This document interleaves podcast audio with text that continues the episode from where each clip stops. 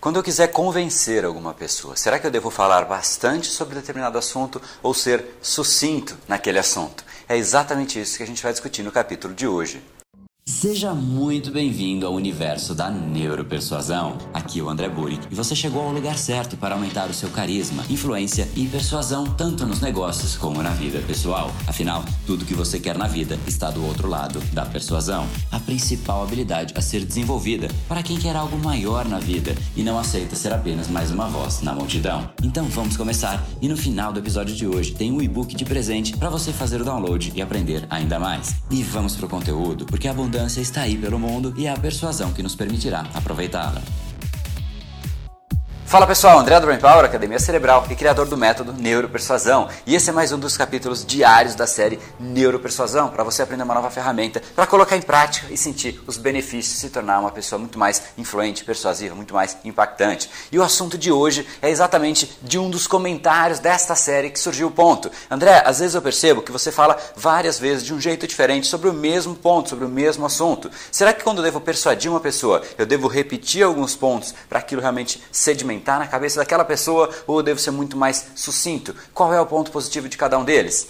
Então, já para te responder, a resposta é Depende. E assim uma resposta um tanto quanto óbvia, começar com um depende, mas de fato é isso. É igual se alguém chegasse para mim e perguntar: André, quando eu estou dirigindo um carro, eu devo ir rápido ou eu devo ir devagar? E é um tanto quanto óbvio também. Depende. Se você estiver numa estrada, você tem que ir rápido. Se você estiver andando rápido numa cidade, a chance de ter algum tipo de problema é grande. Então, quais são os pontos que devem estar presentes na sua mente quando você tiver que tomar a decisão de falar de um jeito um pouco mais insistente sobre alguns pontos ou, de fato, de ser muito sucinto?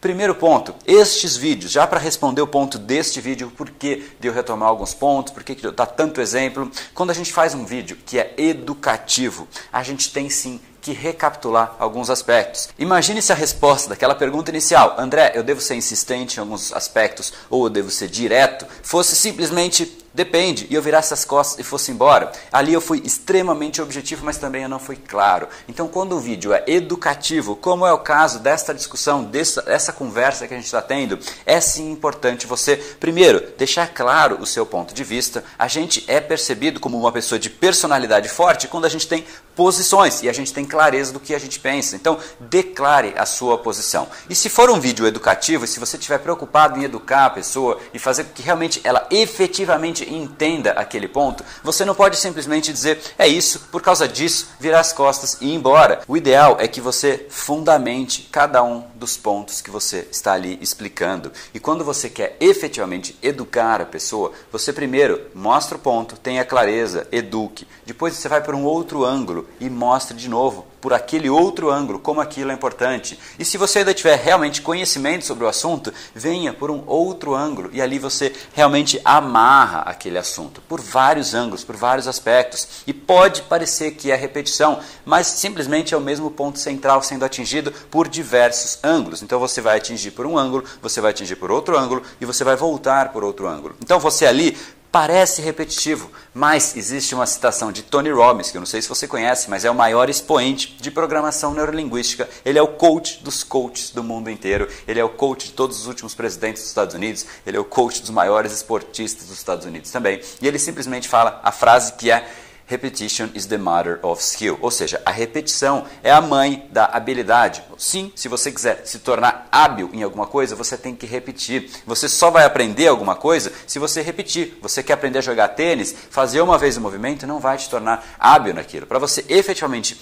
aprender aquele movimento, você tem que treinar e não é uma vez, não são duas vezes. Você efetivamente tem que fazer aquilo com bastante intensidade, com bastante insistência. E quanto mais você treinar aquilo, mais você repetir aquele movimento, mais você vai aprender. Então, para o aprendizado, para você ensinar alguma coisa para alguém, é sim importante você tangenciar o assunto de vários pontos, de várias derivadas diferentes. E aí, conforme você vai realmente sedimentando aquele ponto central, mais aquilo vai ficando claro para a pessoa. Então, depende. Se você tiver um fim educativo, é sim importante você, de alguma maneira, contar por vários ângulos a mesma história, você mostrar que aquele ponto é relevante. Porém, se é simplesmente uma ordem, você vai lá e você vai fazer isso e ponto. Você tem que ser muito mais direto.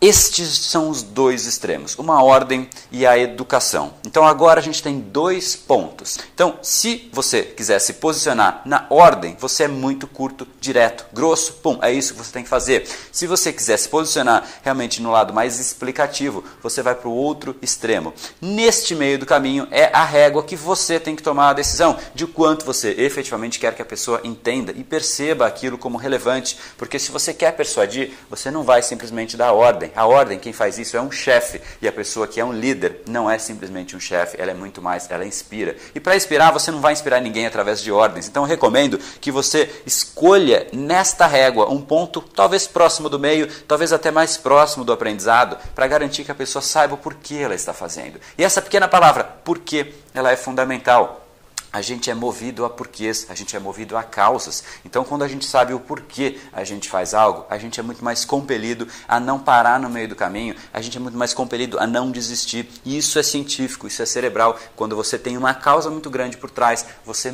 aquilo te move, é como se fosse a gravidade te puxando. Uma causa grande, um motivo muito grande faz com que a gente seja atraído por aquele corpo maior, por aquela causa maior. Então, se você quer que a pessoa tenha uma causa, você explica um pouco mais. Se você quer ser curto e grosso, seja curto e grosso, mas agora você já sabe quais são os dois grandes pontos centrais de toda essa discussão e é uma escolha que simplesmente depende da sua habilidade de conseguir explicar um pouco mais, da sua vontade de se tornar mais persuasivo. Então, quanto mais para a direita, quanto mais minha direita, talvez a sua esquerda, quanto mais para esse lado da persuasão, quanto mais para esse lado do aprendizado, quanto mais para esse lado de se preocupar com as pessoas e fazer o conteúdo chegar, mais você vai para o lado da explicação do aprendizado. Talvez você tem aqui menos do que você gostaria para não perder a atenção da pessoa. E essa é a única ressalva que eu faço. Se você explicar demais um mesmo assunto, talvez você comece a fazer a pessoa ir para um lado e ela comece a falar, mas eu não quero aprender sobre isso. Então você tem que também saber lidar com as vontades da outra pessoa. Você que está aqui, provavelmente você quer saber até o fim desse assunto. Então eu continuo explicando até realmente o assunto se esgotar. Talvez você realmente tenha um funcionário e você tem que dar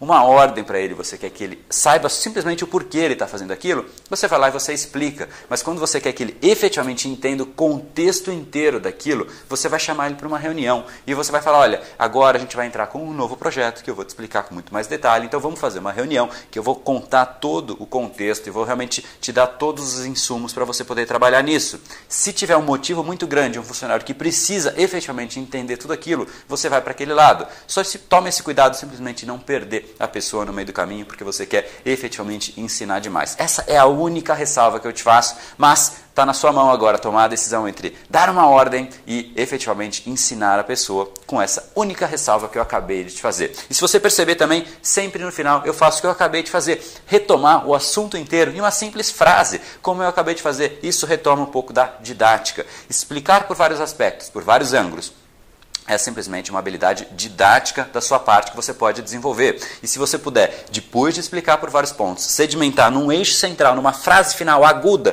curta, e isso é tudo que eu disse até então, você realmente vai ficar com aquilo sedimentado na cabeça também da outra pessoa. E ela vai sair da conversa com aquele ponto muito mais claro. Então, resumindo de novo, você pode escolher entre ser objetivo e você ter simplesmente uma ordem sendo feita, ou você se tornar uma pessoa muito mais persuasiva, muito mais instigante, ensinando de fato a pessoa. Esse eixo central é uma escolha simplesmente sua para qual dos lados que você vai tomar a sua decisão de se posicionar. Então esse é o recado que eu queria te dar hoje. Eu acho que você colocando isso em prática, cada vez mais caminhando para o lado da persuasão, de explicar, de dar profundidade para as pessoas, mais você vai realmente se tornar admirável. As pessoas vão gostar de estar perto de você. Então minha recomendação é sim começar a caminhar passo a passo para aquela direção, até sentir que talvez ali já tenha chegado num ponto ótimo. Passar dali talvez já comece a ir para o lado de você ser repetitivo e ser um pouco chato talvez para as pessoas. Então deixa essa recomendação para você. Se você acha que isso pode ser importante para alguém, encaminhe esse vídeo para essa pessoa. Serei muito grato acho que essa pessoa também provavelmente vai gostar bastante de ser reconhecida e lembrada por você.